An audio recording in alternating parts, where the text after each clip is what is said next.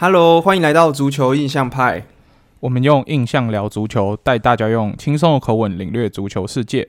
我是主持人 Sean，我是主持人 Alan。哎，Alan，上周我们期待已久的欧洲国家杯终于正式开踢了。嗯，那个比赛可以说是有精彩也有无趣的。那我们就来好好在本周跟大家聊聊我们上周到底看了哪些比赛。那主要是我们之前在做全解析的时候有跟大家分析那些球队啊，那是大概八支队伍嘛。对，观战的重点。但是在讲比赛解析之前呢，我们先来跟大家分享一下上周发生的一些关于球员转会或是教练更迭，或者是。在赛场上发生的一些异闻，也说一些新闻，或者是哪一些球员因为伤势的关系，或者是呃 COVID 的关系离开国家队。好，OK，好，我们现在整理一下。对，那关于球员转会，目前有两个比较重要的是，巴萨听说是要免转。转来 Memphis Depay 这个之前有当过曼联七号水货男人，不过他上季在里昂表现的还不错，至至少在他受过大伤以后还可以有这样的表现，真是非常棒。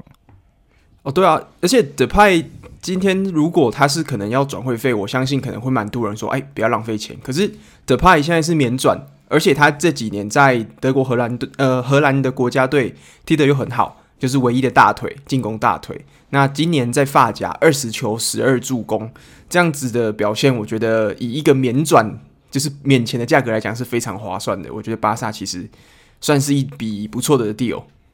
对啊，只是巴萨如果这样子转的话，他会搞到其实他前锋群都蛮矮的。你看 Griezmann、梅西，然后坤哥、坤哥，这个身高最高的好像都一百七十五公分而已。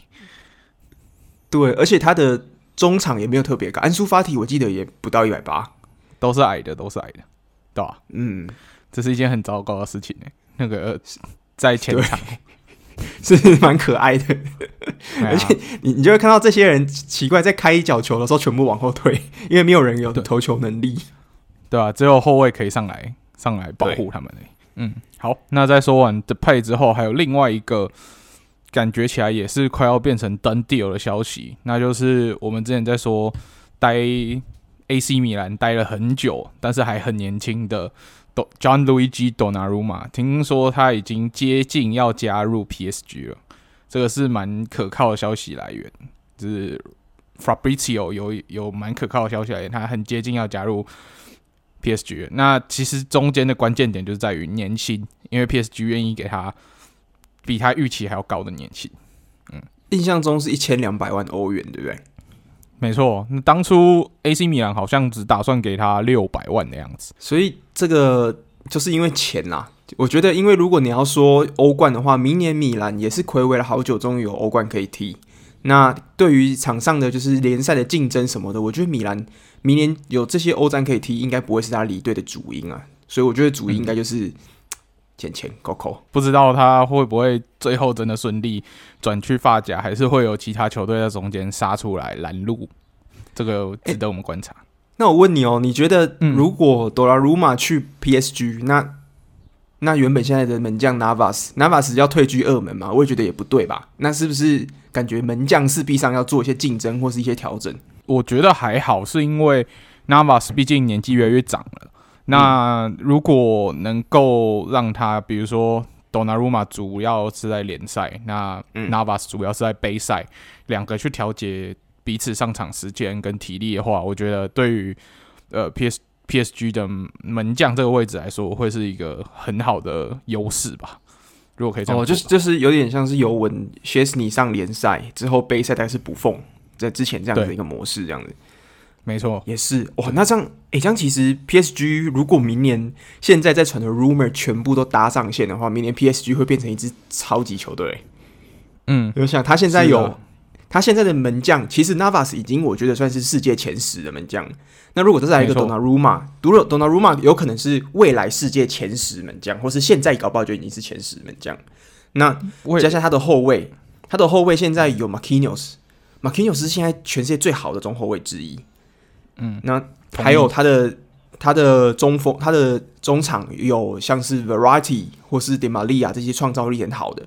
那前锋不用讲了，前锋那双巨头名字喊出来就吓死人。所以，而且如果假设我印象中还有听到说，国际米兰里面的 Achraf Hakimi 有可能会被 PSG 买走，整个右边位又打起来。那加加上现在还有可能，例如说 Ramos 搞不好也跟皇马有点不是谈薪水谈的不是很拢。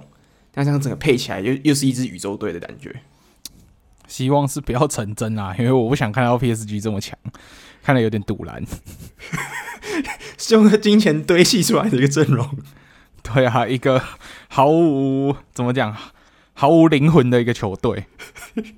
而且，哎、欸，这样很凶哎！我觉得如果这样子堆起来的话，这个 PSG 的后场会很凶，就是你 Ramos 啊，啊那些。嗯，哎、欸，可是这样子，那我问你啊，你觉得？有没有历史上哪一支球队是用金钱堆砌起来的？可是你觉得，嗯，还蛮有文化的，或是你看着还蛮顺眼的？你有没有类似的例子？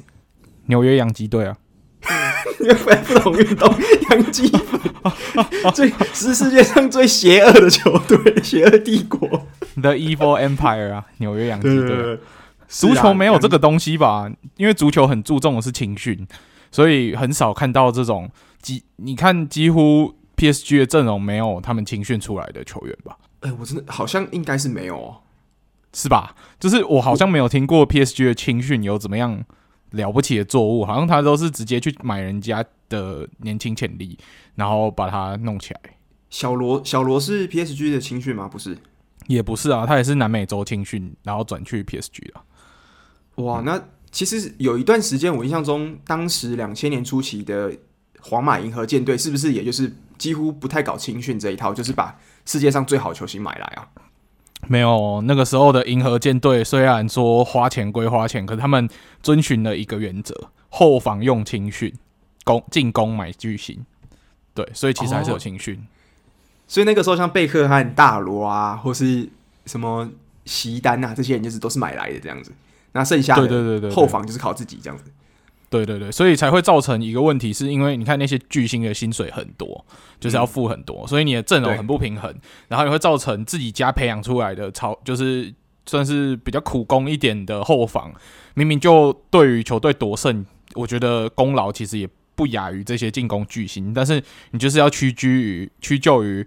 啊，球队因为只能固定付这些薪水，那巨星都领完了，那你是自己家人，所以你就领比较少，所以最后就会出现这样落差。那其实后防这些自己养出来的球员也会觉得我，我忠心跟球队这么久啊，我竟然还要这样子，算是共体时间，这样很不公平吧？所以后来也有一些抱怨啊，在皇马那个银河舰队时代。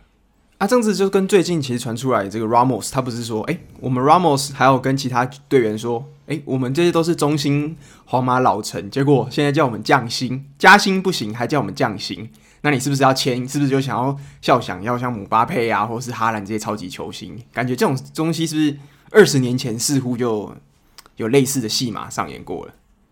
你你知道为什么吗？因为他们的主席都是同一个人。Florentino，Florentino，都是他。那说 OK，那 Florentino 就是 Paris 嘛，对不对？同一个人。对对，就是 Florentino Paris 啊。嗯，哦，好吧，那如果同一个人，那我是完全可以合合理的理解为什么这一套作风跟二十年前如出一辙。所以你知道了吧？因为他就是靠组银河舰队出名的人。哦，所以嗯嗯。对啊，所以我觉得 PSG 这样蛮蛮不行的啦，我是不看好这样的做法。那在说完了 PSG 之后，我们来讲一下关于意甲。诶，我们之前不是有说到意甲教练好像都在大班风吗？然后之前有一队，目前那那时候还没有提到说，就是他教练要换谁，目前已经确认的就是。拉齐奥，诶，拉齐奥的教练不是转去我们国米吗？他换了一个教练，他 Inzaghi 啊，Inzaghi 弟弟啊，没错。那他换了教练，他换谁嘞？诶，又是一个熟面孔，就是我们的老烟枪 Sarri。所以呢，下一季意甲呢会看到三个前 切尔西教练厮杀。哎，真的诶，那会不会我们的蓝帕是不是随时要回去接一下什么 Fiorentina 之类？啊，没有，Fiorentina 是老那个卡图索去接了嘛？我们就可以看到，呃，如果 Conte 继续留在意甲的话，可以看到三个啦。就如果 Conte 离开的话，就另当别论。对对对，对啊，这样其实这样子，Sarri 也带过很多意甲强队。你看尤文、拿波里，那现在又回来带拉齐奥，几乎嗯，北翼、中翼、南翼最强的地区的球队他都带过了。没错啊，没错啊，所以可以期待看看啦。因为 Sarri，你看他出名的时候，他就是带那种中中上的球队，他可以带得很好。嗯、可是你看他之前带上上级的球队，比如说像尤文，他虽然拿冠军，可是。他除了冠军以外，其他大家对他的预期就没有达到，所以大家就会批评他，然后觉得他踢球很难看，这样，嗯、对啊，所以我是觉得他带拉齐奥让我稍微有点期待。对我我也觉得应该是还行啦，毕竟而且他是意大利体系出来的，我觉得这种战术体系什么的应该也不会是太大的一个一个 gap，就是一个一个障碍这样子。那在说完的这些教练啊，还有球员的这些异动，Alan 你应该没有要补充其他的新闻吧？就是对于教练跟教练跟球员异动，就是球衣到目前没有。如果有没有 rumor，我再跟大家补充。但是现在目前没有想到。OK OK，好，那说完了这些，我们要来讲一下关于欧国杯的一些新闻。这个还没有提，嗯、我们还不用先还没有进入比赛分析。我们先来讲一些关于这次欧国杯中间发生的一些。奇闻异事好了，那其中最重要的一点就是，当然，如果在这段时间有看欧国杯，或者是甚至有关心足球新闻，看到都会吓到的一个新闻，就是我们前热刺，然后现任国际米兰的进攻中场 Christian Eriksen 在踢球踢到一半的时候，突然眼睛睁开倒地，心脏骤停。诶，大家那时候都不知道发生了什么，那时候真的吓到，好可怕哦。对，然后连德国，我们看那个转播单位都直接暂停，然后所有球员都冲过来把他围住，因为他他们好像是要保护就是患者的一些肖像权什么的，他就把他围起来，不要让，因为你毕竟大家也不想要看到他这可能在急救的画面被全世界人看到。嗯，没错，所以马上就有场边的呃球球迷地下国旗，然后让他们把用国旗把他挡住，这样，然后。大家反应也很快，去施做呃 CPR，然后拿来 AED，马上去做急救这个动作。那在急救之后，也很快的就把他送到了呃丹麦最大医院，因为刚好在丹麦哥本哈根的球场比赛，那医院你刚好在不远的地方，所以他也最后及时的抢救回来。目前就是意识很清楚，然后。都可以正常沟通讲话，没有没有伤，就是没有因为缺氧或者是心脏停止伤害到脑部或造成一些永久的伤害，这是这个不幸的事件中发生最幸运的一件事情。对啊，嗯，没错，我觉得球员本身没事是最好的，因为我们也不希望就是因为一个原本应该是大家嘉年华的事情，但是却在开幕战给大家带来这样的阴影，所以我觉得人没事的确是最重要的一件一个好消息啊。对他这件事情，其实还有一个后续，就是因为比赛是突然被终止，那被终止以后，大家就想说，诶，那接下来这个比赛要怎么办？所以很多人在有开始讨论这个比赛到底会怎么处理。那一开始的一个其中一个选择，大家是觉得说，会不会就干脆这场比赛就在这里结束，然后零比零平手作结？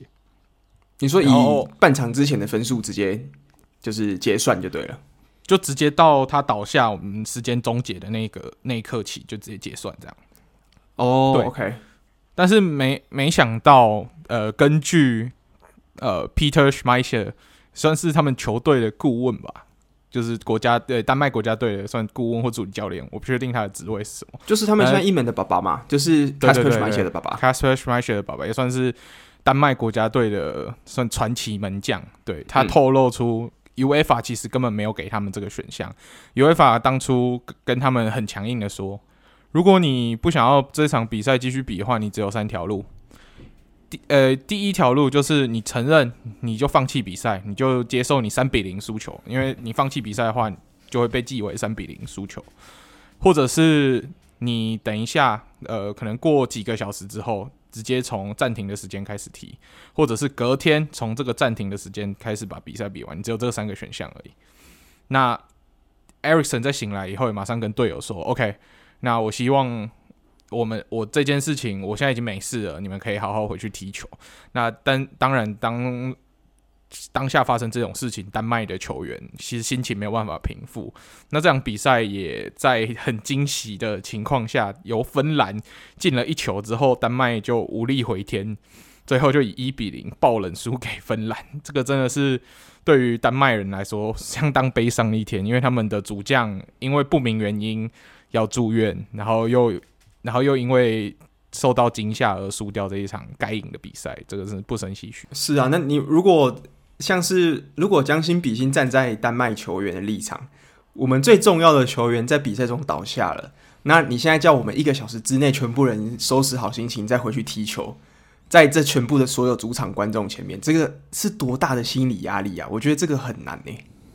我觉得没有人性啊。我是觉得的确是，而且判三比零，我觉得很亏，因为现在这种小组斤斤计较，那个净胜球其实少一球都很多。比如说零比零，或是就是。零比零，我觉得就还 OK，还算合理。那如果零比三，你这样子是被人家判人家死刑，基本上就是小组出局了。那我觉得是啦。那如果 Eriksson 应该也是想说不想耽误到大家，所以就想说让大家继续踢。可是的确，这个给其他剩下的丹麦队员是我觉得很大的心理压力。嗯，而且我觉得 Eriksson 他接下来这样子退出，那应该也打乱了整个丹麦的一个。算是在国家队的这个战战术上的布阵啊，因为我相信所有的战术一定都是以 Eriksson 为主去进攻的。那剩下其他的丹麦球员，像我说 Højbjerg 啊，或是其他球员，其实也没有那么多的进攻创造力。所以接下来比赛，我觉得丹麦会是蛮辛苦的，可能会是有两场苦战要打。的确啊，因为你看，除了 Ericsson 之外。丹麦的中场是谁？Delaney、Højbjerg 这两个都是属于比较工兵型，或者是比较 box to box 型的、嗯、的中场，而不是像 Ericsson 这种十号，然后又有创造力。那这个真的对于进攻来说就差蛮多的。所以丹麦接下来对俄罗斯一定要全力抢胜，那对比利时要尽要避免被屠杀，或者是尽量逼和为主。我觉得要赢比利时很难啊。对啊。对，要要赢比利时很难的，而且现在的比利时前一场比赛丁丁没有上的情况下，还可以三比零屠杀俄罗斯，所以现在要是丁丁提早回来，或是维持原本这样子就没有丁丁，我觉得这个状况状况都是非常好的。而且你看你们在多特的姆尼耶最近打的表现好像也不差，所以我觉得诶，这样子比利时其实。状况这么火烫底下，其实丹麦是蛮危险的。对啊，像 Alan 说的，你看丁丁没有没有回来，比利时就可以踢成这样了。那我觉得他照这个情况来说，小组赛应该都可以先休息，没关系。等到就是好好把伤养好，等到呃呃就淘汰赛的时候再回来也好。之后我最近听到一个消息，就是说，呃，Eriksson 他这次欧国欧国杯是确定不会再上场的嘛？可是有另外一个影响到是说。这也有可能是他的职业生涯的最后一次出赛，因为毕竟这东西关系到心脏的问题嘛。那很多我们之前传奇的球员，像是卡西亚斯，他之前也是在有心脏的问题，那就直接在波图就退休了。那像 NBA 也有些球员，像是 Chris Bosh，呃，Chris Bosh 以前有血栓的问题啊，或是啊拉马迪马拉马克斯阿德里奇，也是因为最近有心脏的问题，所以就直接宣布退休。所以我觉得可能大家要做好心理准备，就是。Christian Eriksen 可能没办法在职业的赛场上面继续奔跑奔驰了。嗯，这个也是我们很关心的点，因为毕竟到现在都还没有消息说他到底是为什么，是他心脏本来就有问题呢，还是因为什么其他的原因而造成他突然休克的状况？这个还没有还没有一个明确的答案啊。嗯、那至于会不会影响到他职业生涯？就是要等他的检查报告出来，然后医生跟球团去做判断，对啊，嗯，对，蛮可惜的。你看，你还有印象的时候，我们二零一八年的时候在看世界杯，当时其实世界上最强的进攻中场第前几名的，也不会是现在的 Bruno Fernandes。其实当年的 Christian Eriksen 大概就是现在 Bruno Fernandes 那种感觉，就是嗯，世界前三名的进攻中场，当时在热刺踢的都不错。对，啊、所以差不多。其实是真的，我觉得我是觉得真的蛮可惜的啦。那我也希望 Ericsson 好好的，就是休息，那人健健康康没事是最重要的。没错啊，而且我们国米还很需要你，你最好是可以就健康回到球场上，这是我最希望看到的。对，哎、欸，身为国米球迷，那你看哦，你们明年如果 Ericsson，你们必须要先想好 Ericsson 可能会不在球队的这个风险嘛。那 Hakimi 又不见了。那卢卡库不知道会不会因为财政问题被卖出去，所以我真的觉得国米明年要连霸，其实困难重重诶，就是不光是说教练啊、离队啊什么的，他其实要考虑的障碍真是太多了。我觉得是蛮艰难的一年。诶、欸，我现在听高层的消息，他是说卢卡库百分之九十以上会留宿啊。哦，那不错，那不错。对，那哈基米就不太一定了。我其实没有什么信心，因为哈基米目前他可以卖出的价钱是六千到八千万。那当初我们当初买多少？四千万。四千四千万，现赚两千啦，那是是吧？可是如果要卖，要考虑到如果两千万可以换来，就是你省两千万，但是维持夺冠战力，我觉得如果是我还是维持夺冠战力好一点。没有啊，如果我要卖给 PSG，我一定卖八千啊，对不对？直接削一波。而且 PSG，你们你们现在有一个好处，因为我印象中 PSG 他们的现在右边位是 Di Florenzi 嘛，他们好像要回去罗马啦。对，就是他好像是租借来的嘛，所以他现在回去之后，等于 PSG 就缺了一个正选的右边位，一定是削翻啊。对啊，不过之前我还有听说，好像切尔西也对他有兴趣啦。那至于切尔西要买的话，很简单啦，Abraham 加 Reece James 我就卖，简单吧？简单说，Reece James，哎、欸，这样子很强哎、欸、，Reece James 很强哎、欸，现在是英格兰的，就是最强的右边位之一哎、欸。哎、欸，你要想哦，哈基米跟 Reece James 你选谁？你不问我不准啊，我是英格兰脑粉哎。哦，对哈，好吧。好了，但是但是我要讲，我真的觉得以最近的最近这几年的表现，，Hakimi 绝对是已经展露出他的潜力了。那 Reece James 可能还在酝酿之中，所以以现成的表现来讲，绝对是 Hakimi 比较强。是吧？是吧？是啊，而且 Hakimi 的速度。，Hakimi 速度不是 Reece James 比得上，，Hakimi 的速度是归在 Kyle Walker 那个档档次诶、欸嗯，嗯，他是那种世界前几块的人，没错，而且他的禁区的威胁什么的，我觉得是绝对会是切尔西这种。你看切尔西今年他们打的三五二嘛，那三五二最重要的，他就是两边双翼齐飞。那如果哈基米这种速度这么快的来，那个不得了啦，配上他两边 Timo Werner 开哈维兹冲上去，哇哇放枪！哇哦！哇哦！哇哦！放枪！哇！哦，哈基米这个迅速的传球传给提莫维亚诺啊！放枪！对啊，哈基米会不会待一季就决定说，你可不可以把我租回去多特？我还是喜欢跟哈兰合作。哈兰都他说，你可不可以让我踢一边锋？我不想要，我不想要看到这两个雷暴在那边踢球了。对啊，对啊。哇哦！放枪，好不稳。放枪，这放枪的速度有够之快。对啊。OK，好。那我们说完了，就是刚刚 Ericson 那些骇人听闻的消息，我们要讲一件，嗯，这个算是蛮无脑的新闻，或者这个人蛮无脑的。OK，EQ 很低啦，对，EQ 跟 IQ 差不多低吧，双低，对，那就是，反正 EQ 伊德文的 I 也是念 E 啊，哦、对不对？对对对对对，OK，好，那就是我们在奥地利对上北马其顿的时候。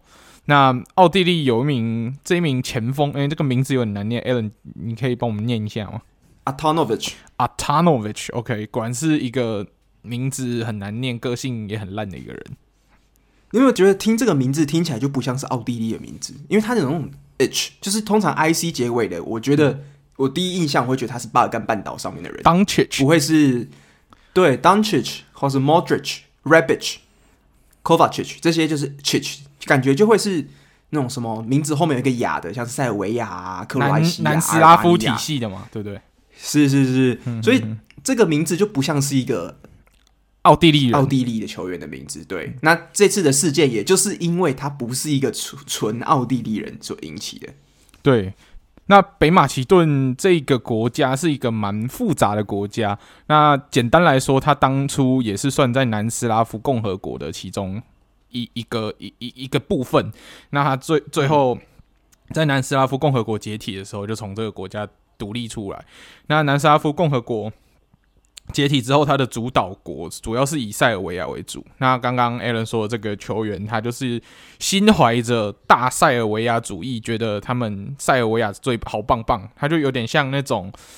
住在国外的小粉红有没有？他就是拿着外国国籍，他就觉得说：“哦，我们大中华很棒棒，有点这种概念啦。”然后他就是看不起起呃北马其顿这样脱离，有点撕裂他们的民族国家这样子，所以他就进球了，就是要嘴巴很球去呛个两句。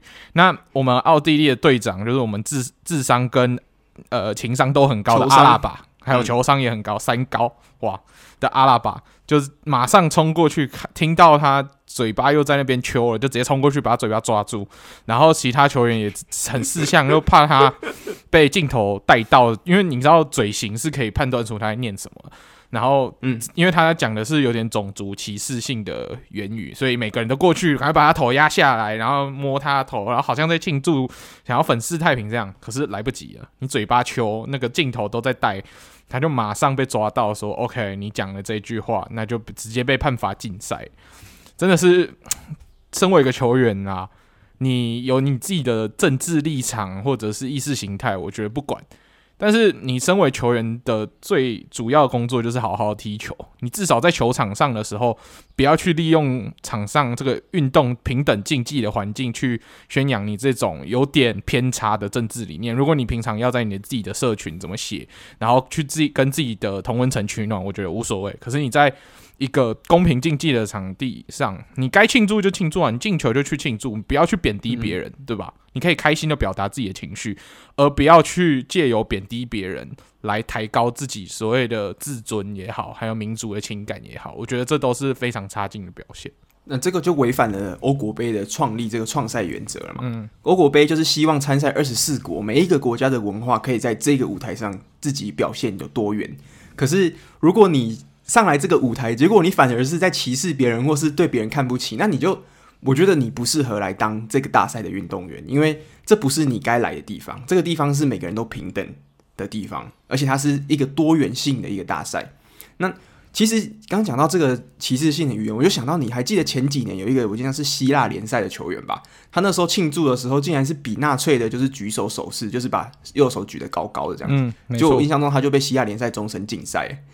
那我觉得这种就是他也被欧足联封杀，对啊。那这种就是嘴秋啊，手也秋，那结果害自己的生涯整个都没了。所以我觉得 Anton Antonovich 这次竞赛一场，其实我觉得已经算是很合理了。因为最近其实我们常常看足球，他会说 “No room for racism” 嘛，所以这种东西其实最近在足球界或是世界各地的任何运动场的场合，其实都是看待非常严重的。那他只禁赛一场，我觉得算是一个小小警告而已。那如果中的话，搞不好就让你整个赛事都不要上了。所以我觉得这种东西球员要克制一下，对吗？你看欧足联的 slogan 是什么？Respect，你 respect 直接违反这个最重要的底线，你就是欠禁赛，只禁你一场已经算对你很仁慈。对啊，那之前 Antonovich 他其实也是一个蛮火爆的球员啦。那不过最近他是在中超踢球，我印象中他是在上海上海球队踢球，上海上港对。对对对，上海海港球队，所以其实也蛮久没有看到他在五大联赛的表现了。因为之前印象中他在那个铁锤帮踢球，踢的还不错。呃，West Ham，不知道为什么就回去中超踢球了。对，可能他的个性刚好跟中国人民民族的那个情感比较能够结合，可以互相惺惺相惜啊，对吧？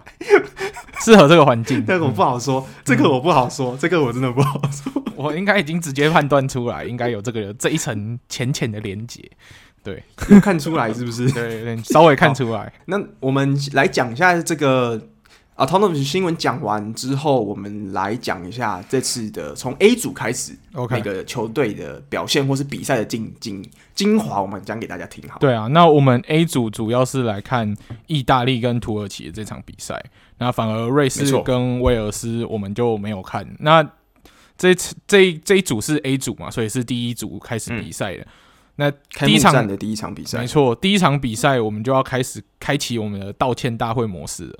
还记得当初我们在跟大家分析的时候，一直跟大家说土耳其可能会是黑马吗？大黑马。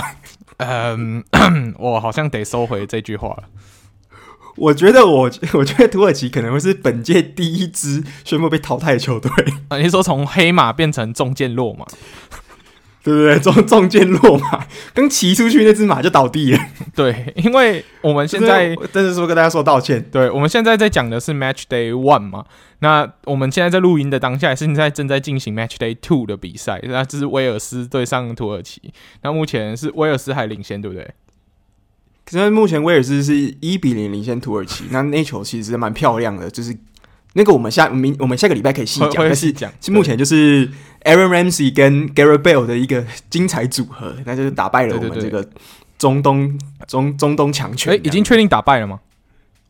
没有，现在是八十七分。我们现在在录音的时候还没有结束，oh, okay. 但是应该是。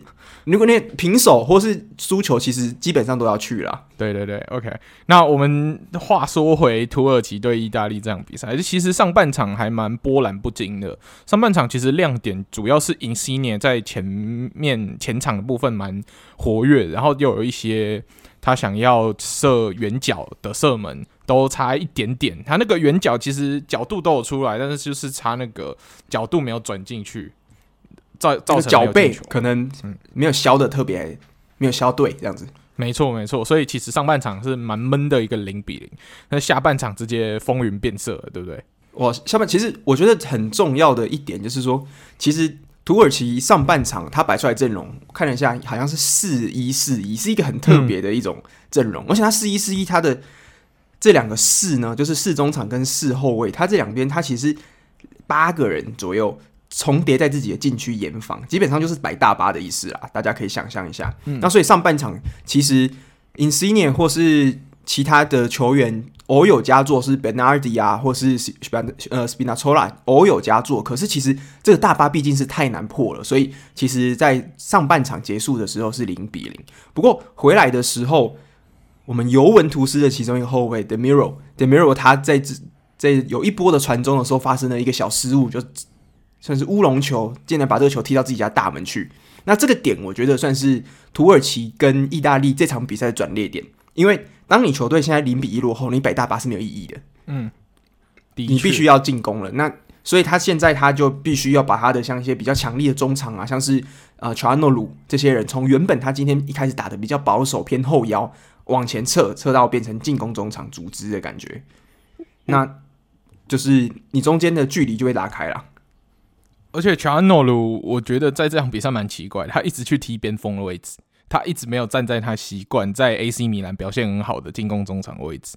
这也是为什么他没有办法串联这个，有可能是我之所以没有办法串联整个土耳其攻势的原因。还有土耳其，我觉得他本场求胜的意识不高，他好像只想要逼个零比零，因为他想说意意大利的前锋前场身材没有说特别好，看可不可以要个零比零比零当个开局，这样子他至少有掌握主动权的优势，压迫一下意大利。对啊，结果结果最后竟然在这一球乌龙球之后，Ciro Immobile 马上又在六十六分钟进球。那我们是刚说上半场很活跃的。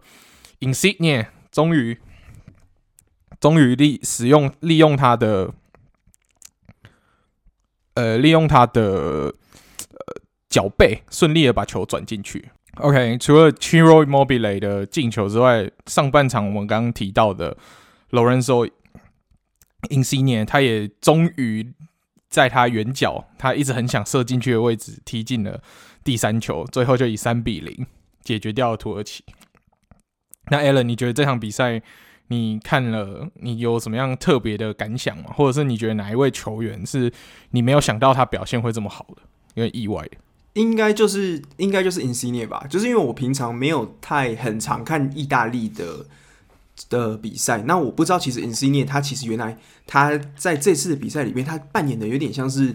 他完全是回撤到中场，那他扮演着后卫跟进攻的非常重要的一个中枢，而且我们看到他的比赛跑动的距离非常之大。那相对来讲，就是我觉得左路的 Spinazzola 其实表现的也不错，因为毕竟原本的左边锋应该要是 Insigne 嘛，但是这个时候 Spinazzola 就顶上这个位置，那在左路其实表现也是不差的，就是有几个传球的配合什么的，我觉得。今天在意大利的进攻方面，这几个人我觉得是特别需要嘉奖一下。那土耳其的话，我觉得就是、我我不是我觉得可能是就是这个 Imatz Burak Imatz，可能他的年纪有点大。那我发现他有时候在拿球的时候，背身拿球的时候，其实有点转不太过去的感觉。那速度也没有办法很有效的来突破意大利的后卫，所以这整个就是基本上就是。进攻有点宕机的状况，所以这场比赛其实有点像是就是下半场之后，从原本土耳其算是守的蛮顽强的，那到最后就是中场跟后防中间的防线大开，那就被意大利整个拆解掉了。所以最后其实三比零，我觉得是蛮令我意外的啦。嗯，的确啦，因为我们想说这个的对决，嗯、我们甚至觉得可能六四波或五五波这样子的实力，因为不觉得意大利会这么强。对，所以我我很少看意大利，所以真的我也没有想到意大利这几年竟然变这么强。没错，没错，真的是蛮，的确是蛮意外的啦。对啊，所以我们来报一下目前 A 组的，就是在 Match Day One 结束之后的战绩。嗯、那目前意大利是排在第一，因为他三比零赢土耳其，拿到三分的积分。那威尔士对瑞士是一比一和局，所以这两个各拿一分。嗯、土耳其目前一分积分都没有，还有三颗失球。目前看起来前景是有点暗淡啊。目前我刚刚看到，我们现在刚刚录音结，中间目前结束了，呃，就是比赛结束了，是威尔士二比零赢了瑞赢了土耳其，所以土耳其现在二连败，所以目前小组第一其实是威尔士哦，因为他目前是一胜一平，积分四分，就是暂居。OK，那是我们 Match Day Two 会讲的内容，所以没关系，因为晚上我们录完音，晚上还有意大利的比赛，所以意大利只要赢球还是会排第一，对对对，没错，没关系，我们先跟大家。先知道 Match Day One 目前是意大利先领先在第一名的位置，那威尔士跟瑞士是在分别占据二三，那土耳其现在很可惜最后一名。好，那我们说完了 A 组，我们有看的比赛之后，我们要来进入 B 组。那 B 组我们主要是就是两场比赛，那第一场就是我们前面跟大家讲到插曲不断的这一场 Ericsson 倒地的。比赛就是丹麦对芬兰，是芬兰一比零赢了丹麦。那我们主要看的这场比赛呢，则是比利时对俄罗斯。哇，那比利时对俄罗斯，其实我们觉得比利时在这个小组基本上算是一枝独秀啊，整体实力上来说。那俄罗斯，我对他印象就是球员人高马大，但是技术有点粗糙。那在这场比赛展现出来的内容，的确就像我想象的那样。比利时完全就是用技术碾压了俄罗斯，没办法，这个世界排名第一名的国家不是叫假的。嗯，而且我觉得他，我一直以为他在伤了丁丁的这个情况下，我以为他在后场跟前场中间传输可能会稍微宕机，结果哎没有，结结果我是这样，干脆就是后场跟前场一起进攻。嗯。对啊，而且这次比利时排出来的阵容是三四三，主要是三个老后卫，博亚塔。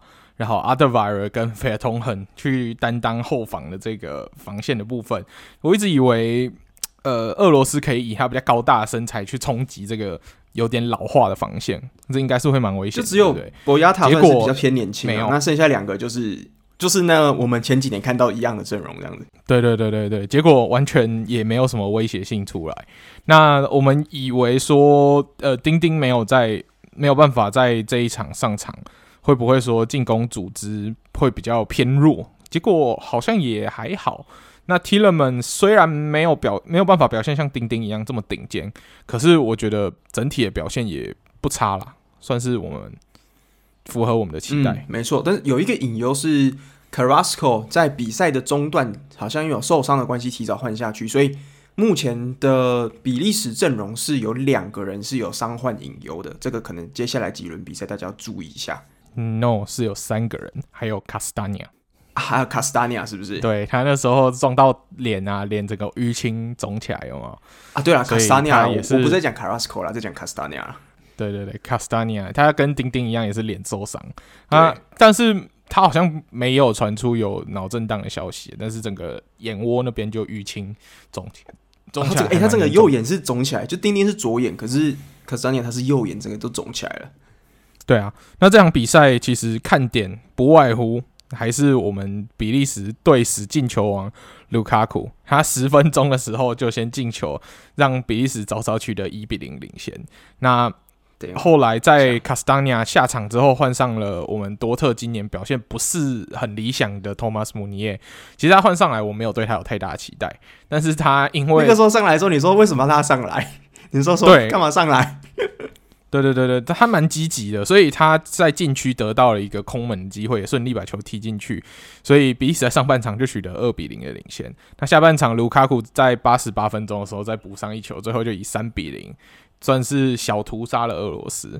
那卢卡库也进了两球，继续维持他在比利时国家队进球进球纪录的这个表现，然后也让我在这次欧洲杯的 Fantasy 选他当队长，我真的觉得我选对了。没错，真的，我觉得卢卡库的确就是比利时只要进球，卢卡库基本上就是参与其中啊。没错，尤其是今年，呃，他整体的进化，他又可以控球，然后又又进球能力，还是我觉得又比以前在曼联或者是在埃弗顿的时候更稳，所以他今年非常可怕。对对，所以我觉得比利时今年的目标一样没有变，就是小组一，目前看起来。这个状态是 OK 的，那不知道接下来几轮的状况能不能维持？但是我觉得这个开局对比利时来讲是一个非常好的开局。没错，好，那我们在说完了 B 组的比赛之后，我们来稍微报一下目前 Match Day One B 组的战绩。嗯、那 B 组的话，目前是比利时，因为他三比零，所以他站在第一名。嗯、那芬兰虽然也赢球，但是他只进一球，所以他是第二名。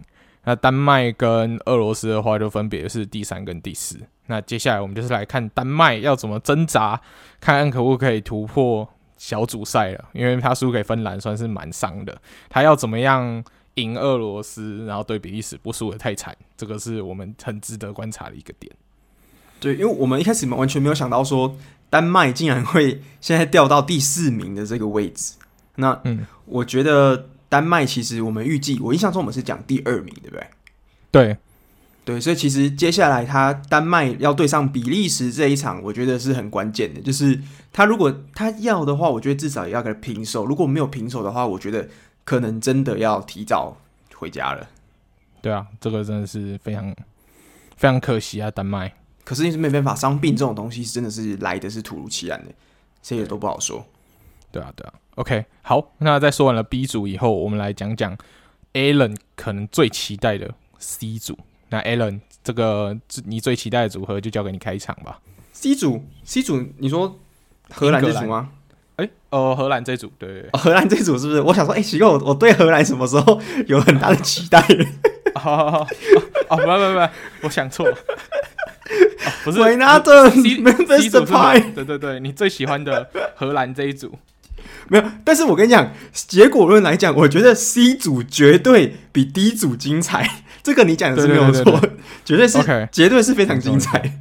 对啊，对啊，对啊，因为应该是这样说啦。Alan 本来最期待的是 D 组的比赛，但是 C 组的比赛反而让大家都算是眼睛为之一亮。可是很可惜，那个时候我记得 C 组的比赛我们反而看的比较少，对不对？C 组的比赛，因为那一天其实是。英格兰的时候先比，那时候时间很好，我们想说跟大家一起开一个 Clubhouse 来听看球嘛。错就看完之后想说，哦，好累了，不行了，大家要睡觉。就接下来两场比赛有够刺激，就都是 C 组的比赛。那我们先讲英格兰的比赛好了，因为虽然他是第一组，但是他的比的时间比较早。也可以啊，也可以。好好好，那 Alan 先让你讲讲你期待的英格兰啊，你觉得他这一次的表现怎么样？你有没有？我想打个题外话，你有没有？你有没有想过，就是？你平常在跟我们玩朋友玩大老二嘛？那在玩牌的时候，你今天抽到了，你今天抽到了黑，你你今天老二 T 之类的，你是你有三张老三张老二或者是四张老二之后，你都不出，之后人家你人家最后人家最后都把牌全部出完的时候，你再出个四张老二一起出没有用，你输了。这个就是英格兰 Southgate 他这个战术啊，就是我今天手牌这么多，我随便讲几个，像是 Jadon Sancho。J Jack Grealish 之后，Reece James，还有一大堆球星，像是嗯 Ben Chilwell、Ben Chilwell、Luke Shaw，呃，像是边呃，你中场的话，你还可以摆个呃，像是 Jordan Henderson，或是门将，你可以摆 Dean Henderson。可是虽然这些人有受伤的疑虑啊，但是我的意思是说，英格兰他现在阵容其实。在这一次 C 组的第一场开幕战，他摆上的阵容跟我自己原本身为英格兰球迷想象中的这个阵容新度，我觉得大概差了一倍，就是大概要打个五十 percent 的一个折扣。嗯，可是我我要提醒 Alan 一下，就是呃，Dean Henderson 这个点呢，他因为臀部的伤势，目前已经退出国家队，那是由飞刀连的头号门将来替补进。对对对对对，所以他很可惜没有办法上，所以只能上。对，那个 Southgate 只能忍痛上他的爱将 Jordan Pickford。Jordan Pickford，对啊，我我其实。以前我觉得 Jordan Pickford 也没有什么太大的觉得他不太行啊，可是今天这场比赛之后，我觉得，嗯，似乎身为英格兰球迷，我觉得好好的要审视一下这个 Jordan Pickford，因为我在比赛之中可以看到，其实英格兰他还算是在上半场的时候是蛮掌握进攻的一方的哦，就是他并不是压着打，那但是英格兰的进攻，我觉得有点稍显单调了一点。不外乎就是看到，例如说 Trippier 在左路跟 Chil 不是跟 Chilwell 跟 Mason Mount 还有 Raheem Sterling 的配合。那其实这场比赛，我觉得 Harry Kane 拿到球的次数有一点点的少。那再加上在进攻的时候，有 Sterling，其实中间快乐了不少球嘛，对不对？我们那时候想说，诶，Sterling，你你为什么欧冠也让你上，之后欧国杯也让你上，就是怎么是这样？教练都很爱用你，那平常联赛都不上的这样。结果他上场的时候，就是先快开心 miss 了几球。我们那时候在看球，想说，哎，这果然是 Sterling。那结果中间就是，我觉得 Pickford 他的对自己脚法，我可能觉得他是不是没有信心啊？就是他在出球的时候，他都选择用大脚，他反而不是会传一些就是短小球球给他自己的后卫啊、中场这些。他常常就是一脚想要传到给 Harry Kane 或是给 Sterling，就是把自己想象成他自己是 Ederson，就是曼城 Ederson 这种感觉。可是其实他这个准确度是很差的。我印象中他那场比赛大脚出脚了大概快二十次，那真正传到自己家球员上的次数才六次而已。所以这个比例我觉得有点太差了。就是你这样子的话，就等于像是在打乒乓球嘛，你就把你的球传给克罗埃西亚的对后卫或是门将，那对方再继续进攻，这样其实反而不是一个很好的进攻的开局啊。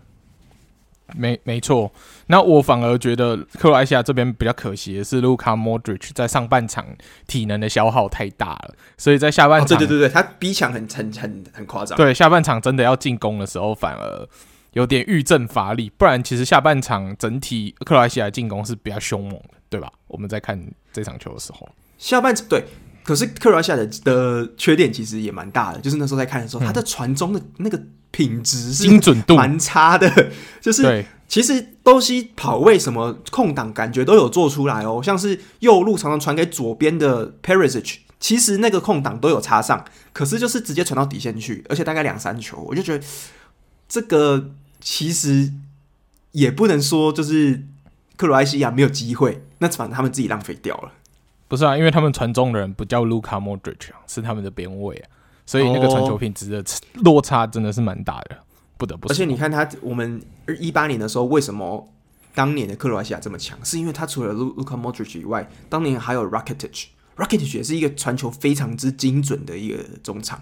那他现在退休之后，其实稍稍可以看出来，他们在这个中场上面的这个手术刀传球，或是这种精准度，就稍微的没有像两年、三年前这么好了。对啊，对啊，那。关于英格兰，我必须说，他就像 Alan 说，他整体阵容就是很奇怪。你看 Trippier 明明是一个右踢右边位的，硬被拉去踢左边位。嗯、那左边位也不是说完全没有人哦。我们你选了 Luke Shaw，你比较爱用的 Luke，呃，Southgate 比较爱用的 Luke Shaw。Luke Shaw。那你选了一个表现今年表现也还不错，也蛮稳定的，呃，Chilwell。你这两个都是算正统的左左边位，你都不用，然后你硬要把右边位抓去踢左边位，你到底在干嘛？而且，然后，而且这个 Trippier 他是右脚球员呢。那你你边位踢逆足这样子，对啊，就有点怪怪的，啊，就有点莫名其妙。然后 Sterling 今年整体状况这么差，虽然他进球，但是我不觉得说他这个进球可以，呃，可以可以解决什么事情。哎，可是哎，这样讲就是 Sterling 这一个进球，我觉得很大的功臣不是 Sterling，反而是 Kevin Phillips。就是 Kevin Phillips，我一开始。虽然我蛮常关注英格兰的，可是老实说，我对于 Kevin Phillips 这球员没有到很熟悉。我知道他今年在利兹联表现蛮好的，那跑动很积极。可是我没有想到他在这个这一次的开幕战英格兰，我发现他其实是我目前看起来英格兰表现最亮眼的一名中场球员。他的跑动很积极，有一种有一种那种 box 贴肉的感觉。就是他这哎、欸，对，就是他有一种非常积极防守，那进攻的时候也是非常积极。像这一次的 Sterling 的进球，其实最大的功臣就是 Kevin Phillips。他那个时候我印象中好像是有拦截到克罗埃西亚的传球吧，那马上打了一个快攻，之后直塞传给了 Sterling，那就是破门了。所以我觉得 Phillips 的确这场比赛是让我眼睛为之一亮，说哦，原来有这名球员这么好用。我其实身为球迷，我是蛮开心的、啊。就是如果你像 Henderson 啊，或是其他我们早就知道的球员，现在又多了一个新的可用之兵，我觉得蛮开心的。没错啊，那重点是不是没有人啊？是 Southgate 肯用啊，所以希望下一场开始、Southgate 可以稍微动动脑，去就是不要太执着于他习惯的这些人，去调配出一个最适合英格兰的阵容。拜托，Jack Grealish。表现不错，让他上，然后 Sterling 换一下 Jadon Sancho，看看会不会更顺畅。然后大概就我觉得就差不多是这样啊。那希望嘛，怪尔回来，整体的后防可以再更稳定一点。那左边左边位的部分，拜托不要再拿右边位去踢。这个整体来说，英格兰应该要有更好的表现。觉得一比零是一个很让我不能接受的。表现虽然很多人觉得说英格兰已经表现不错，但是我觉得，那他以这个表现踢到淘汰赛的话，一场就回去了。爽，你知道英格兰他这是创了一个记录诶，就是我们那时候不是说英格兰参赛了欧国杯，总共九届嘛，这次好像是第十届的样子。那他在这十届里面从来没有一次在开幕战首战赢球过，那但是这一次终于打破他尘封已久的魔咒，就第一次在欧洲杯的开幕战赢球。所以我觉得可能其他英格兰球迷觉得很开心的点就是哦，我们打破魔咒了，终于不用第一场就要担心什么时候打包回家那种感觉。而且之前好像还有一个呃，算是魔魔咒吗？还是怎么样？就算是一个幸运幸运的巧合吧。就是好像过去几届，你只要打败克罗埃西亚的球队，最后都可以夺冠。那可能这个记录要葬送在英格兰手上。你说英格兰可能是没有办法夺冠？我看以这个表现是没有办法，以这个表现你怎么想啊？是啊，就是你是赢球没错，还蛮开心的。可是我感觉好像还可以再更好，或者是进攻端的创造，可能我觉得以我这个球迷高标准来讲，我觉得可以再打得更精彩一点啊。嗯，的确，这是我我给英格兰期待。对啊，那英格兰这一组主要就是呃。英格兰一比零打赢克罗埃西亚，那奥地利三比一打赢北马其顿，那所以排名反而是，嗯、呃，奥地利会排，哎、欸，不对不对不对，英格兰一比零打败了克罗埃西亚，然后捷克二比零打赢了苏格兰，这样才对，对，嗯，所以反而捷克因为进球比较多，所以捷克是排在英格兰上面哦。OK 啦，我是我是觉得目前就是至少三分拿到，我觉得这个压力会小很多。没错没错，好，那我们回到 C 组，那 C 组其实我们没有看，所以我们稍微跟大家讲一下，就是其实荷兰主要在这一场会对乌克兰会踢得跌跌撞撞的，主要是因为他们的总教练 De Boer 很喜欢用五三二的阵容，那五三二其实不适合荷兰队，他们之前在。呃，练热身赛、友谊赛也好，都有用过这个阵容，但是效果其实非常不好。那在这场比赛，其实也差点输给乌克兰，或者是差点被逼和。最后是运气很好啊，靠着他们是最后靠着 v a c o s 啊，还有 Dumfries 啊，才把比赛整个逆扭转过来。所以我觉得荷兰队的总教练需要好好思考一下，他要不要再继续固执下去，因为。如果他再继续这样固执下去的话，荷兰队应该运气没有永远那么好的哦，对吧？对，我我是觉得荷兰，我也没有想到荷兰其实一开始这个进攻火力其实还不错，就是其实 The Pie 啊，或是 Backhorse，尤其是队长，他我觉得荷兰队的我们的 Gini Van Aken 其实表现的很积极诶。我那时候看了一下，虽然我没有看整场比赛，可是我看到、嗯、哇，Van Aken 他其实在中场，真是完全有发挥到我们在他在利鸟的时候那种感觉，就是。超级好用的中场工兵，那可守可攻。我觉得这场荷兰一开始可以奠定，就是前期建立出优势。我觉得很大的功劳就是我们的队长 Van Aken。对啊，可是荷兰如果再真的也是，如果再继续这样踢，十六强就要拜拜了。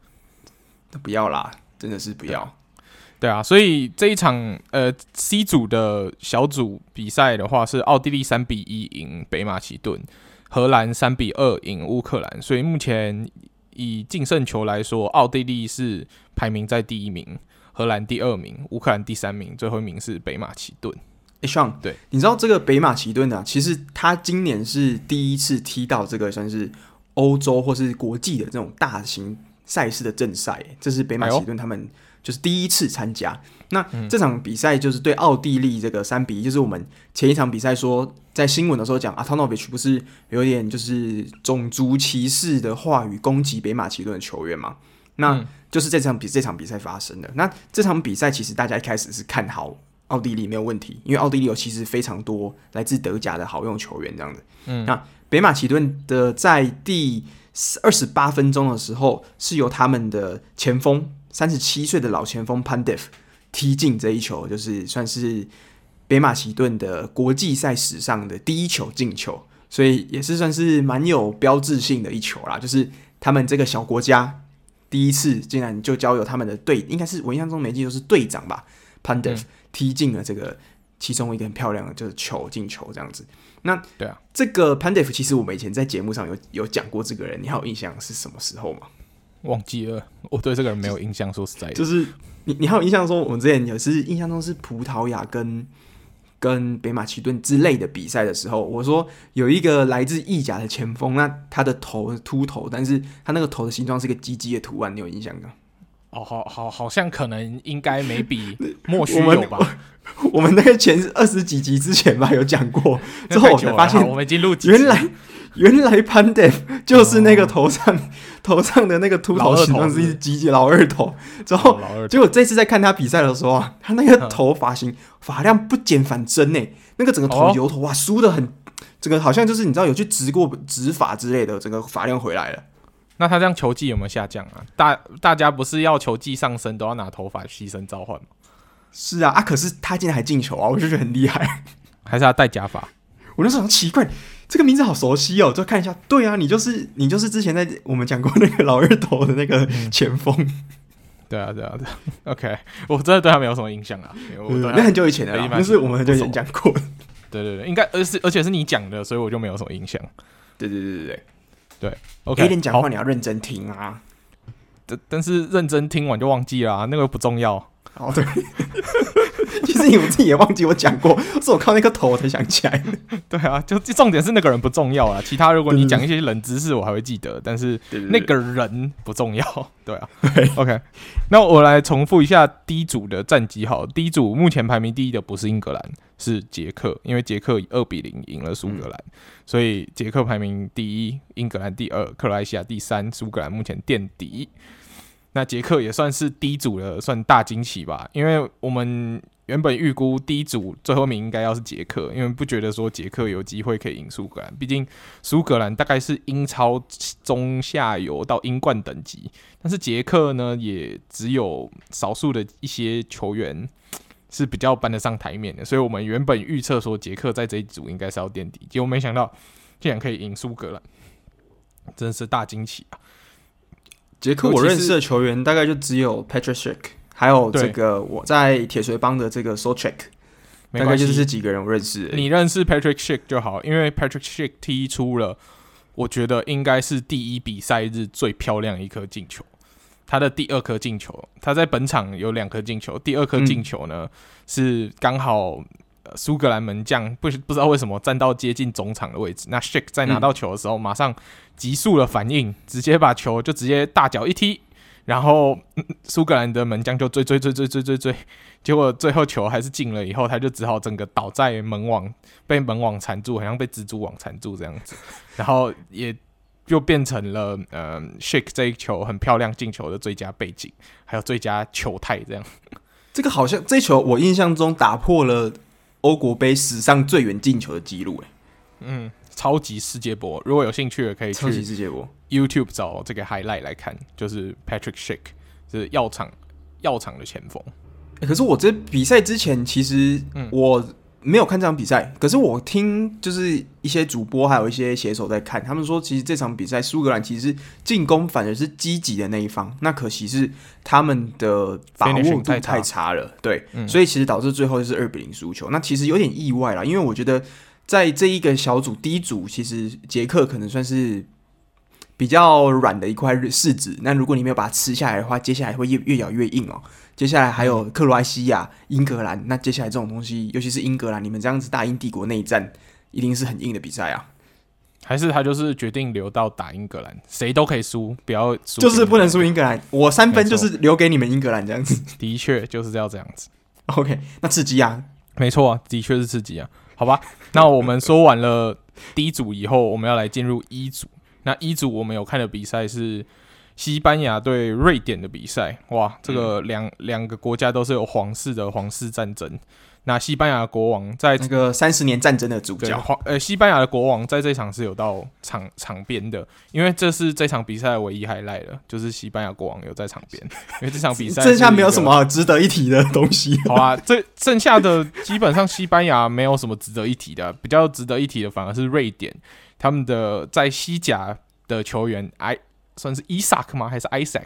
伊萨克这名黑人球员，他有一球蛮漂亮的突破之后射门，那很可惜是被呃西班牙的后卫 Llorente 给挡出来，不然这一球是瑞典最接近进球的一刻。那为什么这一球会这么珍贵呢？是因为整场西班牙跟瑞典的控球比好像是八十五比十五吧，就是最后最后。的控球比是八十五比十五，那在比赛的中间一度达到九十三比七，这个夸张的控球比。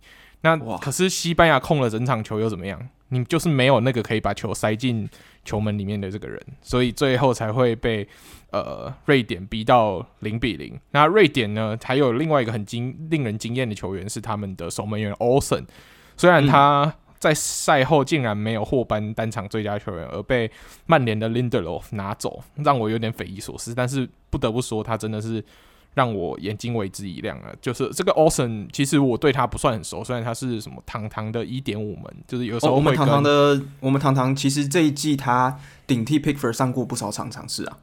对对对，他在 Everton 的时候，有时候 Pickford 受伤的时候，他会去上一门，或者是呃。Pickford 状况不好的时候会去顶一门，但是我不确定说这个人的实力到底到哪里，因为我就觉得他是个替补门将，就没想到这场比赛我看到了他很惊人的实力，真的是很了不起。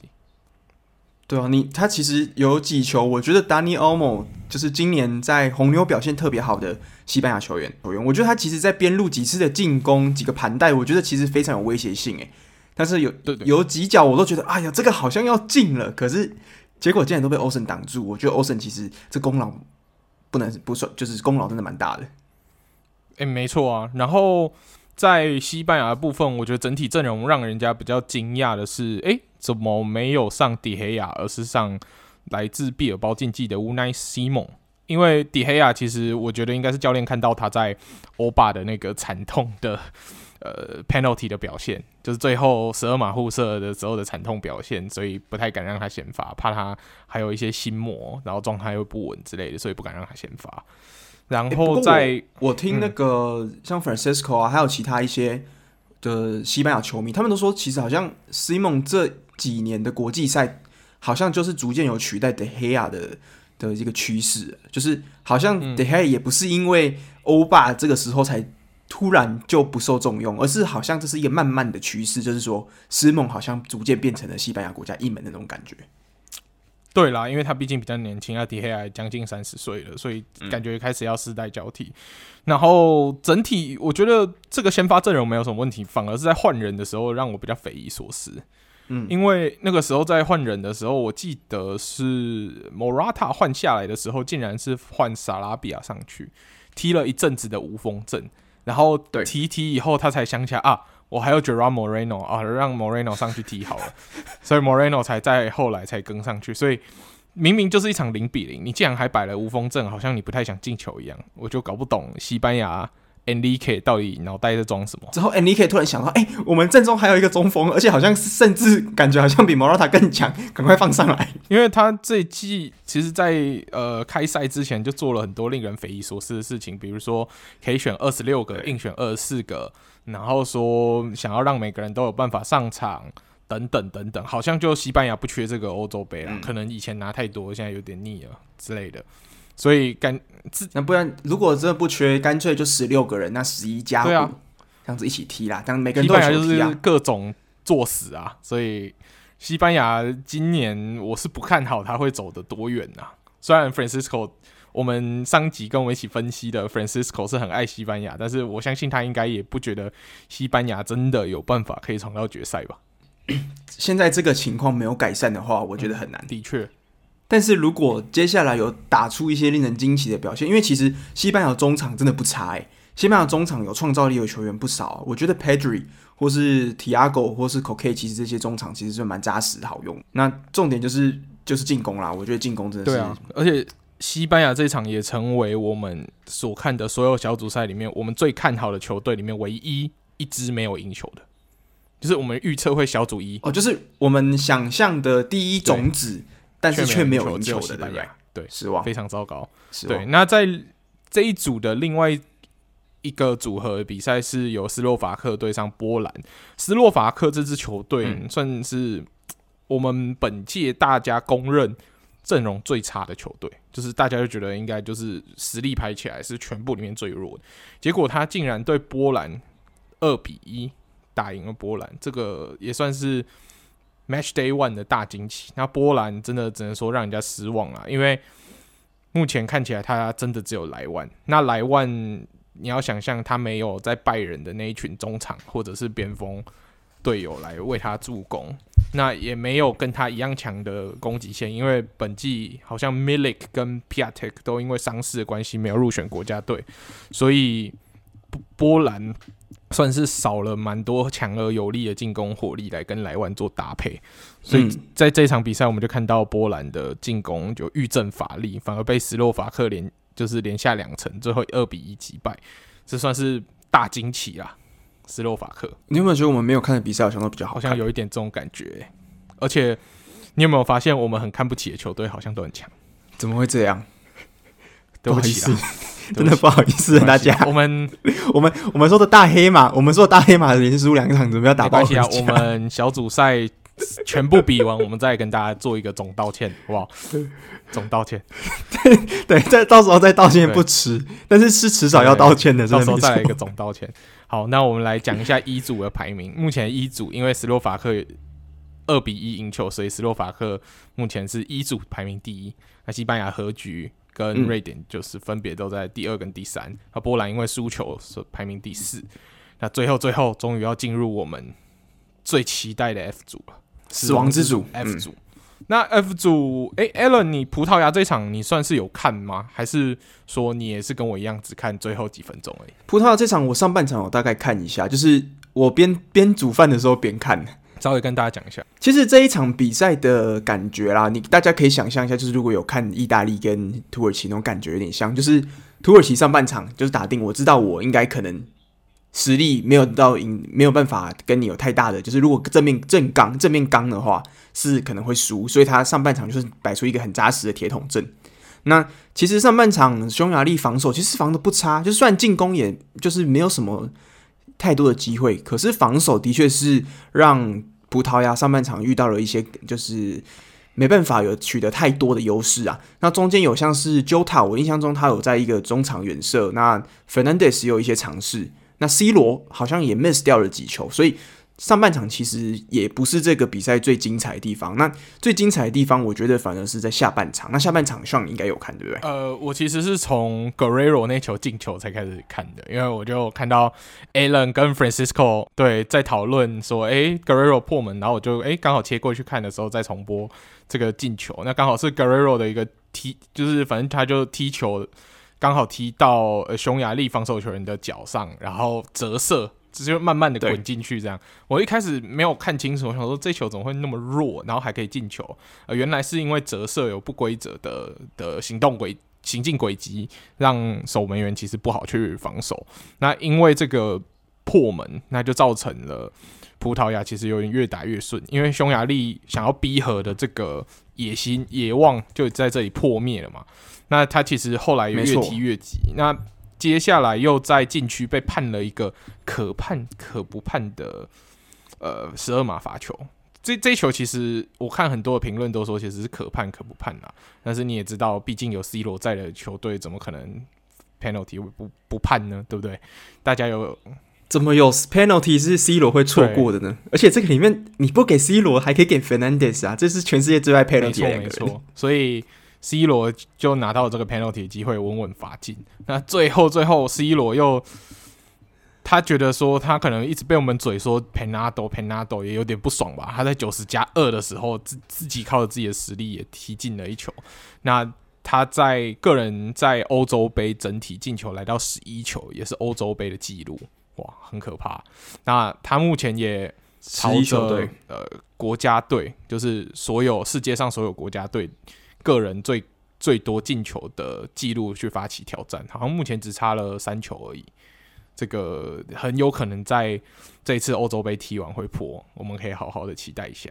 其实 C 罗他这场他已经创下了史上出赛过最多届次的欧洲杯的，而且也是最多场次，五次全部都是，也是二十二场的样子，也是创下了最多场次，那也创下最多进球。嗯、那这个赛事还有一个就是像双刚刚说的，有可能会是全世界。在为国家队踢进最多的球的球员，所以如果这些记录都破掉的话，那其实目前的世界的最顶级的记录基本上都是 C 罗一个人拥有。因为目前全世界在生涯踢过最踢进最多球的球员也是 C 罗，我印象中已经来到七百多球了，所以是一个非常可怕的一个高墙，尤其是国际赛这边啦，因为。国际赛，我们说生涯进球，可能梅西有办法可以逼近 C 罗，可是，在国际赛进球，我觉得 C 罗目前这条记录是绝对，目前在可见的未来之内是没有人可以打过。对啊，而且我在这里稍后跟大家提一个题外话，我看到这一场比赛，C 罗可以这样轻松收下胜利，我就突然想要去关心一下隔壁棚的美洲杯的梅西的表现。那我们看到 C 罗这边在比赛陷入僵局的时候。Guerrero 首先跳了出来，帮他突破了僵局。反观梅西那边呢，这一场算是阿根廷在美洲杯的开幕赛对上巴拉圭。那巴拉圭其实实力跟阿根廷离蛮远的，所以我们预期他应该是可以轻松大胜。但是最后阿根廷只靠着梅西的罚球拿下一分，最后以一比一和局，所以梅西又是继续悲情。所以你看这两。两个世界上最顶尖的两个球员，在国家队的遭遇就是截然不同。一个是现在正在享受着黄金世代的红利，另外一个是从阿根廷的黄金世代踢到现在黄金老年，还是要 carry 的这整支阿根廷队，这真的是非常辛苦。就是他这个队友的这个支援率很低啊，对啊，援护率超低的，有点足球 Jacob de Grom 感觉，足足球地瓜就对了。对对对对对。Yeah，对，那我我是觉得这个梅西他，你这次有要特你你这次有在特别看美洲杯吗？因为我是没有在特别关注啦，啊、因为没有啦，没有自己觉得我完全没有关心美洲杯，我主要是看到 C 罗这个表现，所以才切过去看一下梅西的数据，所以我没有。因为我有观众就是跟我说，哎、欸，有没有主持人相伴要不要来聊一下美洲杯？可是我想说，美洲杯的一来是我觉得大概。时间不好，阿根廷时间对我们欧洲来讲不是很好。对，那阿根廷感觉又好像也没有什么新意，就是这个主力阵容又比之前世界杯又再老了三岁。嗯，那巴西其他的，我觉得巴西感觉看起来巴西还是蛮强的啦。所以我是觉得，而且毕竟你看他下面队伍的是队伍的的丰富度数量也是有限，对，所以我觉得。这次我觉得我还是会比较关注的是美呃欧洲杯，而不是美洲杯。对啊，对啊，对啊。OK，好，说完了葡萄葡萄牙对匈牙利，我们来进入这一算是最后这一组死亡之组的重头戏，也就是法国队的开幕战、嗯、对上德德法大战啊！德法大战哇！大家在德法大战开赛前，大家的预测什么？哦，法国三比一，德国有可能扳回一城，等等等等的。嗯，但是这场比赛，Alan，你觉得有你想象中的这么好看吗？还是你觉得很精彩吗？这一场比赛，欸，其实如果我们只看账面数据，一比零。那个进球感觉好像很少，其实法国队进了很多球诶、欸，没错，其实法国队进的每一球都非常漂亮，嗯、但是虽然最后都是越位啦，但是我们从光是虽然是越位在先，可是你光是看这整个队伍的在反击上面这个气势跟球员的个人能力，我觉得法国队完全展现出来他们这个碾压型的这个个人能力，这个极致表演秀就是法国队在在在这边炫的，我觉得。没错，尤其是你每次看到只要姆巴佩去挑战 Hummels 跟 Ginter，你就会觉得这两个人好可怜，哦、完全被。放过这两个人吗？被完全被碾爆。对，那这一场球其实我觉得德国也靠着主场的灵气，有稍微拿到一点点的优势啊，所以才会没有输的那么难看。说实在的，诶，他们至少完全在最后正式记录上。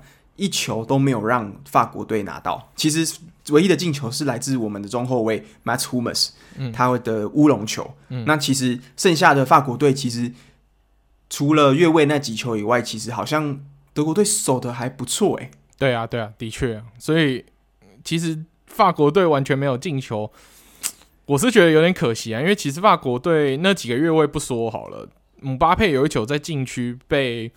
Mats Hummels 的一个滑铲，一个扫堂腿吧？对，对，因为不能算扫，他也不算攻击他，就是就是防守的时候，其实那一球是有判 penalty 的空间，但是最后裁判决定冲就是不判，那也让法国队损失了一个拉开比数的机会。那反端于德国队呢？德国队蛮让我惊讶的是，他先发竟然没有上 Werner，因为 Werner 就算状况再怎么不好，我们一直笑他，他。通常在德国队也会在先发阵容，他竟然没有先发，然后让反而让老将 Müller 有很多的的上场时间。对，那德国就还是苦于他九号缺乏的这个问题，一直没有办法在前场找到一个很好的进攻点。虽然中场啊、边位啊一直在做，呃，边算是对翼位一直在做冲抢，还有。呃，传中的这个动作，然后下半场的整体进攻也算是蛮积极的，嗯、可是一直没有办法打开进攻的大门，这真的是蛮可惜的。我觉得其实德国这次摆出的阵容，因为我们以前说德国的阵型来讲，其实四二三一一直都是德国最常用的一个阵容嘛。嗯，那。这个今年的 Löw 他稍微有做了一点新的尝试，就是他有点想要打三中卫的感觉，就是他把左边跟右边的 Kimmich 还有 Gosens 拉到去中场，那去支援进攻。嗯，所以这个算是我之前至少我在最近这几年看德国队比较少看到的一个现象啊，就是没有打常用的四四后卫，而是用三中卫再加上两边两翼起飞这样子的方式。嗯哼，对啊，我是觉得，啊、可是你。两翼齐飞的话，你可以试着让边锋飞飞看啊，用拜仁双锋，就是萨内跟 Gnabry，搞不好效果比较好，嗯、因为毕竟他们是队友，整体的的呃默契也会比较好，对吧？而且我我在想一件事情，就是那个时候 Benzema 不是说他有可能受伤要两个礼拜，就是有可能会错过第一轮嘛？那没想到其实 Benzema 马上就伤愈回归了，打嘴炮。那我觉得这个。打嘴炮 就是德尚一个长招，嗯、就藏在这个时候，兵不厌诈那种感觉。那有可能也是因为这样子，让德国队有点不知所措，说：“哎、欸，怎么最后一个小时公布阵容的时候，你竟然先发？” 那如果我们知道 Benzema 跟 Giroud 这两个人速度是有差的，那如果在卡丁车跟法拉利，怎么可以跟 F1？对啊，对啊，是有差的啊。那如果今天我们讲的是德国，大家想象一下，如果德国摆出一个三中卫，那这三中卫其实速度也没有到特别快哦。其实虽然 Ginter 跟 Ginter 这场比赛很拼，我们上上上半场有看到几次他不错的扑救或是那个拼抢态度有出来，可是要跟姆巴佩这样子全世界最最火爆的前锋在比拼，绝对是输一截。那你三中卫，你的 Kimmich 跟 Gosens 两边都都压到中自己就是对方的中场去了，你甚至跑的还要比就是。嗯，Tony Cross 跟 Gundogan 更深，那你这样子两边是不是左右两路就让法国的 Griezmann 跟姆巴佩有机可乘了？那所以我们常常可以看到，就是这两边是大空啊。嗯，那这个是我觉得可能德国队接下来要遇到这种强力边锋的阵容，可能要稍稍去审慎一下的啦。就是我觉得这个也是一个问题，就是至少对我这样德国球迷看这么久的德国阵容，我是有点不熟不习惯。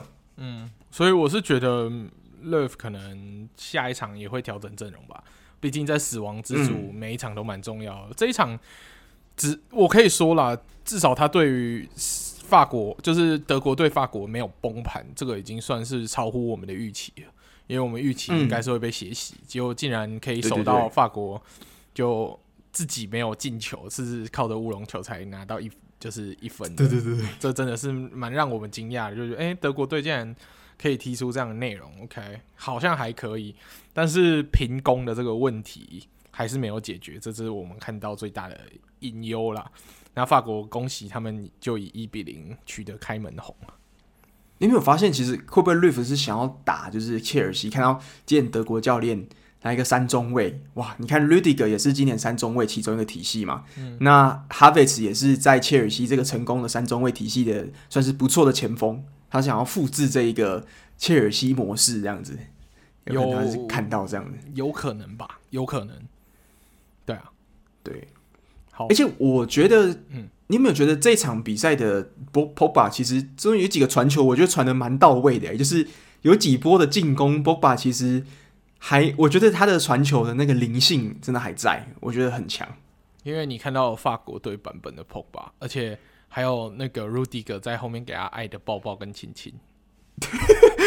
我我那时候我们看到 Rudiger 他在后面来一个吃抓奶龙抓手什么，他抓他的，他抓他胸部，然后用嘴巴去咬他的肩膀，就是有点那种很亲密的咬咬这样。这个这个很恶心哎，就是有一种我自己在看我都觉得我被侵犯到的感觉，激情四射。所以他在干嘛？我觉得波霸就是被他搞得有点烦啊，因为他都一直抱着他，就嗯有点激情四射，不是很舒服啊。对呀。就是虽然波霸是有时候还是会有点脑冲，你像有一个 play 是波霸他自己跑到最前场去发边线球的时候，那边接球就越位的时候，竟然还跟裁判抱怨说：“哎、欸，你为什么要判我越位？”嗯、但是其实回放很明显，这的确是前面的一个不成熟啊的一个表现、啊，很不成熟。嗯，对我我那时候很怕说：“哇，你波霸如果你是很重要的一个防守中枢，那如果你今天就是吃牌下去的话，那我看德国真的有可能要打穿啊。”的确，对啊。好，另外一个是，嗯，你你不觉得这个你？我觉得你之前我们在分析法国队的时候啊，嗯，你常常说 Rabiot 他这个球员脑冲，嗯，那我觉得这场比赛其实也看得出来 Rabiot 是真的蛮脑冲的。有你，你有还印象那一个有一波是 Rabiot 呃 Benzema 好像非常漂亮传给了 Rabiot 的样子，那 Rabiot 在前场带球，那右边跟上了有呃 Griezmann，那这个时候其实 Griezmann 前面的空档像海一样大。结果 Rabiot 就是死都不传，对啊，他就一定要自己带，之后打一个死角中柱，嗯、那整个机会被毁掉这样子。对啊，的确，我是觉得，我我不确定德尚的想法是什么，他可能想要练对于 Rabiot 这个小朋友有信心，想要练他啦，所以给他比较多上场机会。嗯、你看这几场热身赛也好，先还有这一场正赛先发都有他。可是他那个踢球的那个足球智商哦，这个东西好像不是短期一天两天可以治好的。对啊，就是有点，我觉得这种就是 你在打反击的时候，这种因为法国队这次我觉得他在下半场就是他主要还是以反击为主嘛。那你在这种反击机会最重要的这种分球的东西，你打球不能太自私啊，你一定就是视野要够开。嗯，那所以我觉得。这个是有一点需要注意的，的确啊，所以不知道法国队搞不好接下来也会有一些不同的轮替，我们可以看到不同的轮替，看看接下来会不会有更好的效果啊？因为我觉得法国以他们这一场的表现来说，应该算不太及格吧，对吧？以我们对他的期待来说，算不太及格，我们对他标准蛮高的啦。因为我我我们一开始想象的话是，就是假如是越位那两球不算的话，大概是我们想象中的法国比赛。嗯，差不多。嗯，就是 Benzema 跟姆巴佩各进一球，各进一球。嗯，而且你要看到姆巴佩那那一球，真的是帅到，我真的是觉得帅到翻掉哎、欸。对啊，他直接一个烧过人啊，所以完全就是把 Ginter、Hummels 还有他们德国的定在原地之后，用一个很隐秘的，算是打圆角的方式吧，完全骗过诺伊尔。我觉得这种球真的是恶心，我觉得真的很恶心、嗯。对啊，的确，他就让我想到当时那个。印象中是巴黎那个时候在欧冠，姆巴佩好像有类似的进球。我印象中，他就蛮多这种蛮骚气的进球的、啊，他就是神童嘛，对吧、啊、？OK，、欸、那我问你一个问题哦，你觉得姆巴佩在这个年纪跟当年的 C 罗跟梅西，你觉得姆巴佩有比较强吗？有吧，因为 C 罗其实他也是在曼联磨了一段时间，才奠定了他今天葡萄牙天王的地位。那梅西其实也是跟着一群老大哥慢慢长起来的，所以我觉得姆巴佩的成长轨迹又比这两个更暴力一点，而且他的那个。就是速度感啊，跟他的那种进去的盘带，我觉得在这个年纪真的有点超龄演出诶、欸，就是我觉得梅西可能当时应该有这个天赋，可是我觉得以同年龄的国家队的表现什么的，我觉得真的还不输当年的 C 罗，甚至有更好一点点的迹象、欸。的确啊，没错，我觉得姆巴佩现在展现出来的，的确是我们现这一代球迷算福气吧，可以看到他这样这么可怕的表现。对，我觉得很很幸福。对啊，OK，那这场比赛你还有要补充吗？这场比赛没有，没有啊，但是我觉得就是那德国球迷。虽然我是预测第四名啊，但是我觉得没有赢球，我还是有点伤心。好了，我是不会伤心啊，因为我本来就觉得应该不会赢。那一比零应该要庆祝了吧？我我那天我说那天我们在开 Clubhouse 之后，我们我就说，哎、欸，德国球迷站出来，没有人理我。哦，对啊，我们在这里呼吁一下哈，之后如果我们有开德国队的比赛，那如果你是德国球迷的话，麻烦呼应一下 Alan，你就举个手哦，我们就会把你举。就是叫上来，你就可以发言，这样这样 Alan 才不会一人一救救 Alan。对，Alan 那天 Alan 这么尴尬，你有没有发现 Alan 那一天到后来都有一点点安静吗？因为他心里在淌血，都没有人跟我一起支持德国队，德国队又赢不了球，好伤心啊！对啊，大家没有那么夸张哦，没有那么夸张吗？可我只是描述你的心理活动。其实，其实我看姆巴佩那几球，我看得很爽。对啊，但是我还是觉得说，吼，我们。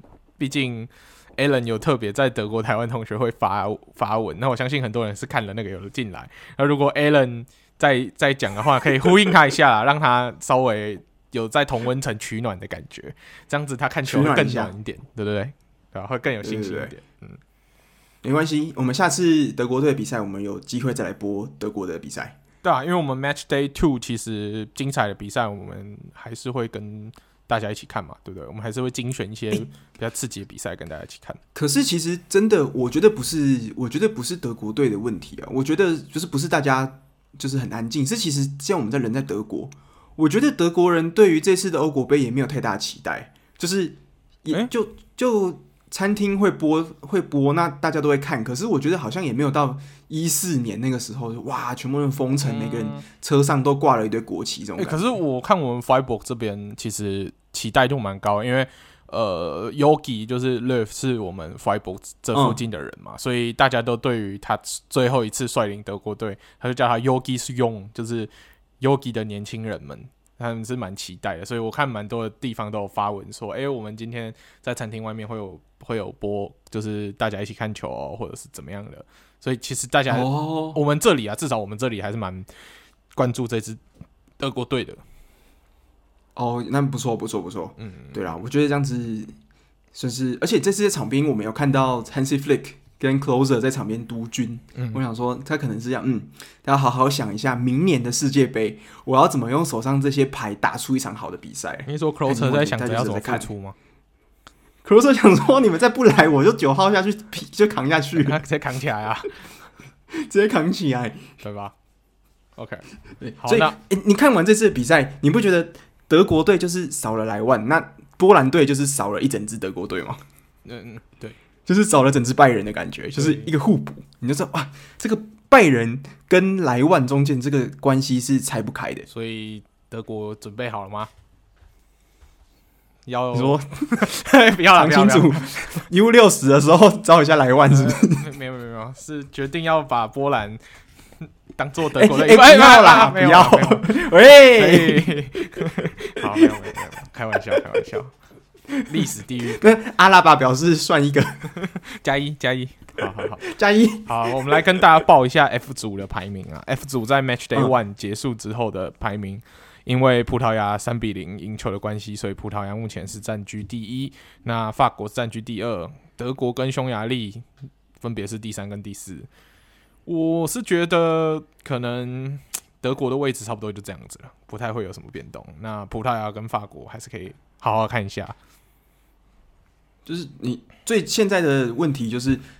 每个人对上匈牙利一定要拿分啊！如果现在谁失分了，那就大概知道谁要从这小组前二的位置出去，而且是要拿越多分越好，越多分越好。对对对，嗯，像是我觉得葡萄牙目前的这个棋手还不错，三比零，那至少先把这个比较软的柿子先吃下来。对啊，那压压压力就是交给了可能法国或是德国这样子。的确，对啊，好，那这是我们对于。